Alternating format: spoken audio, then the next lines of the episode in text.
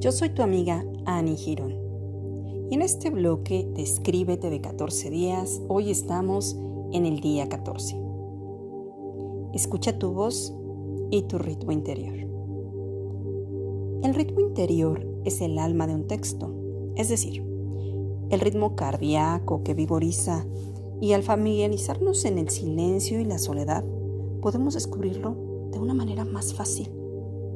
El objetivo de una autobiografía es que el ritmo de nuestro cuerpo se manifieste y haga conciencia sobre lo que hacemos y decimos de una manera constante. Como por ejemplo el ritmo de nuestra respiración. ¿Acaso lo escuchas? ¿Te detienes en algún momento? ¿Estás en silencio, ya sea que no hables o no estés escuchando música y escuchas cómo respiras? Si somos aceleradas, acelerados, nuestro ritmo será más rápido que alguien serena, sereno. También. Así es la forma en la que hablamos.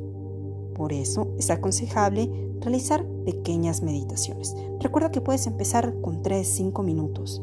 Hacer conciencia, incluso la forma como escuchamos a la otra, al otro. ¿Somos pacientes o por el contrario siempre estamos apurados?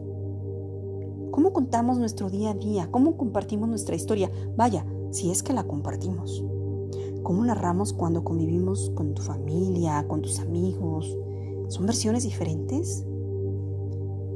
Importante es identificar las palabras recurrentes que utilizamos, porque ahí está nuestro subconsciente dándonos esos mensajes que desea liberar, que desea sanar, simplemente que requieren atención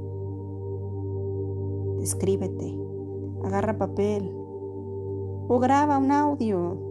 Ahora hay tantos mecanismos digitales, pero comienza. Hazlo ya. Yo soy tu amiga Annie Girón.